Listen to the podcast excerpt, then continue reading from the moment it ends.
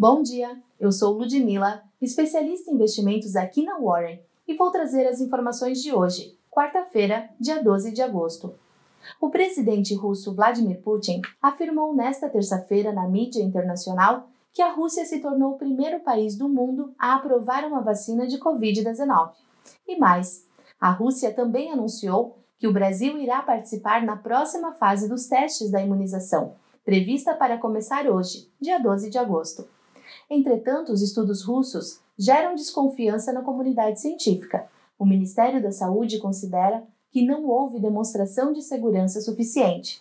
Mas uma reunião deverá ser marcada ao longo dos próximos dias para discutir negociação com os desenvolvedores. O impasse sobre pacote de estímulos à economia dos Estados Unidos reverteu os ganhos do Bovespa no final da sessão, que encerrou em 102 mil pontos. A vacina russa trouxe a possibilidade de uma retomada do turismo. De olho nisso, as ações Azul, Gol e CVC foram os destaques positivos do pregão. Em realização de lucro, as ações que mais subiram na segunda-feira, dia 10, Braskem e CSN, foram os destaques negativos desta terça-feira. A CVM fez algumas alterações das regras para BDRs, entre elas está a flexibilização para que investidores não qualificados acessem este mercado. A norma entrará em vigor no dia 1 de setembro. Na Bolsa Americana, embora houvesse ceticismo sobre se a Rússia havia desenvolvido uma vacina segura tão rapidamente, a notícia gerou otimismo nos investidores no início da sessão. Entretanto, as ações americanas perderam fôlego no final da sessão com impasses nos estímulos fiscais americanos as bolsas encerraram no vermelho. O S&P 500 encerra a série de ganhos em sete sessões.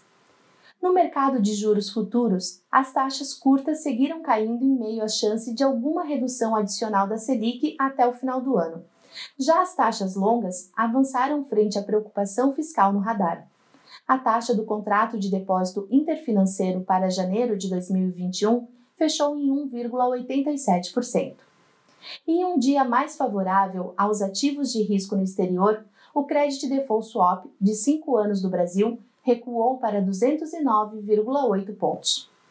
O dólar conseguiu um espaço para avançar no final da sessão, com a travada nas negociações por mais estímulos à economia americana. A Petax, média oficial do dólar no dia, encerrou a sessão no início da tarde em R$ 5,43 na venda, uma alta de 0,65%. Fique de olho. Na Europa, divulgação da produção industrial mensal e anual.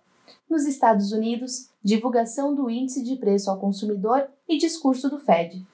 No Reino Unido, divulgação da variação do PIB anual e mensal.